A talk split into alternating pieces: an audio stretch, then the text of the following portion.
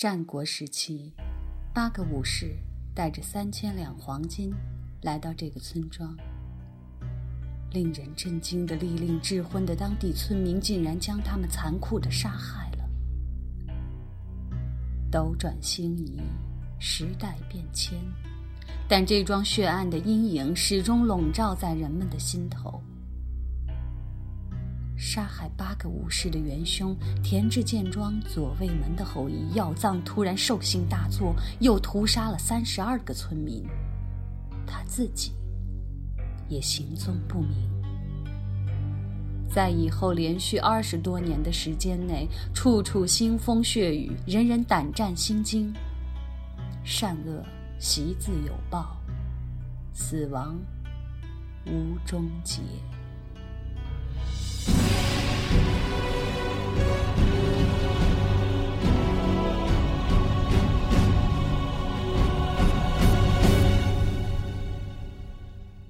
我是 Catherine，这里是你喜欢的推理悬疑。上一期我们在故事当中说到了梅姓尼姑死在了尼姑庵中，现场留下了一张神秘的纸片。你想要知道故事接下来会怎样发生吗？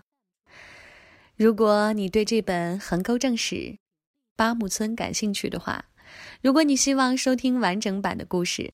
那么你可以加入 QQ 群三七三七一九三七九。好了，那我们开始今天八木村的第十期。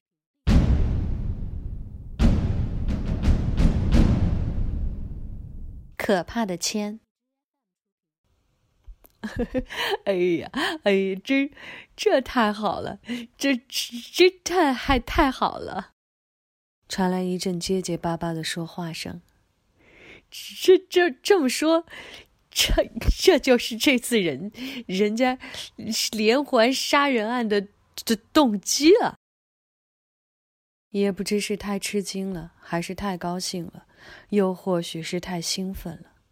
金田一根柱这个举止奇特的瘦小侦探，拼命的挠着他那乱蓬蓬的头发，他挠得太使劲儿了，细小的头皮屑像云母一样的四散开来。混蛋！啧啧咂嘴的，正是这位击川警部。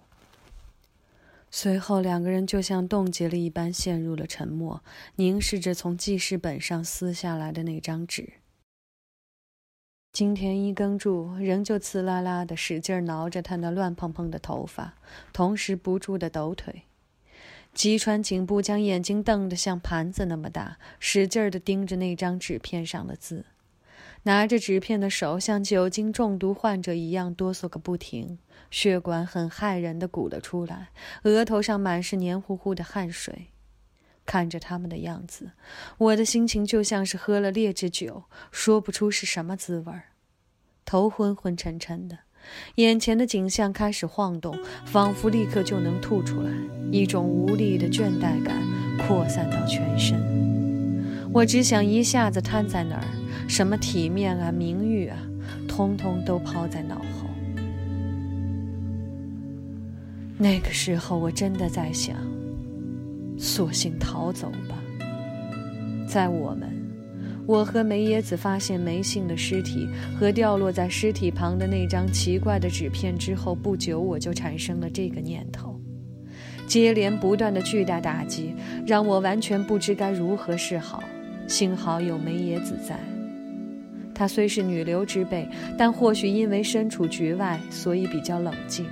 她从惊愕中回过神来，立刻叫人去通知派出所。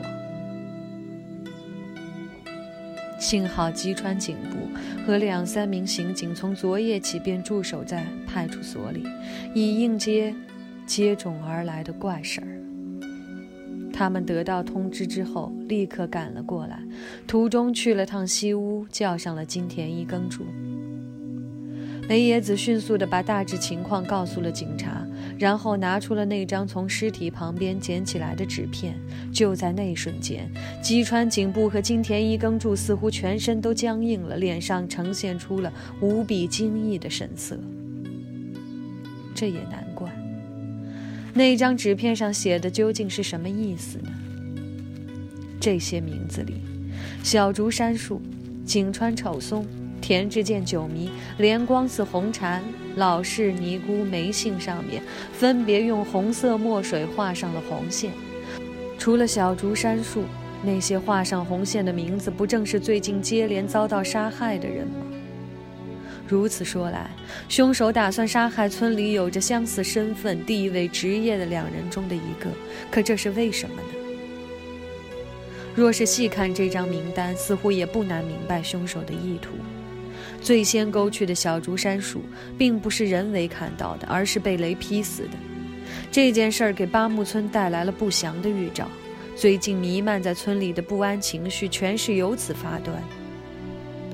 凶手很可能是出于无可救药的迷信想法，认为小竹山树被雷劈裂一事是巨大的祸祟，即将降临八木村的前兆。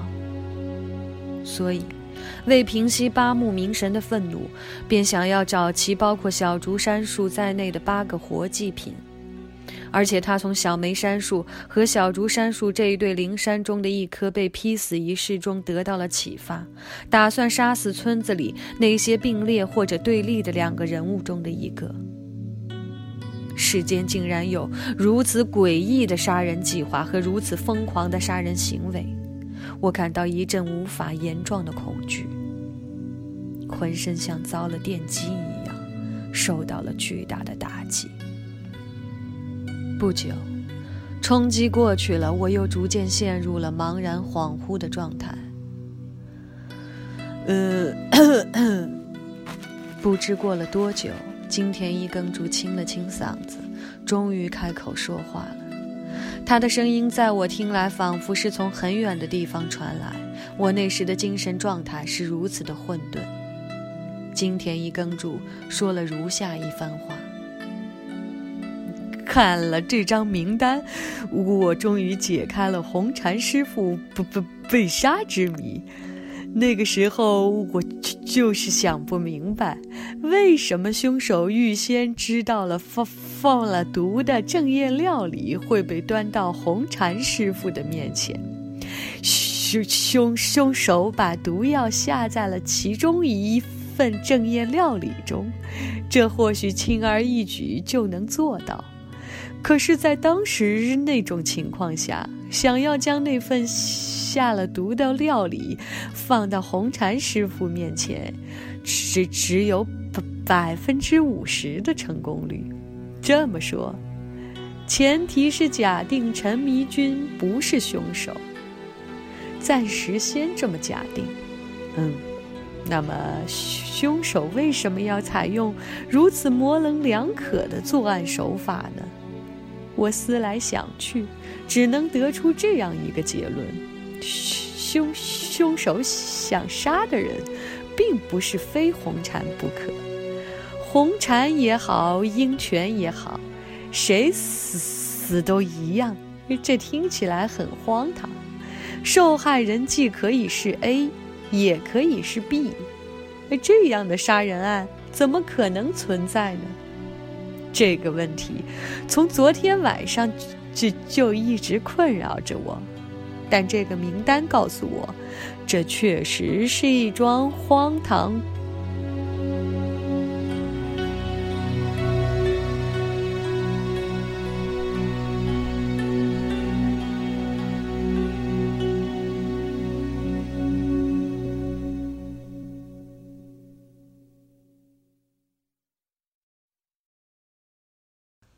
他看到了些什么呢？种种疑问都会接踵而来的。那么，请你一定不要错过下周 Catherine 为你带来的推理悬疑。下周，横沟正史，八木村，再见。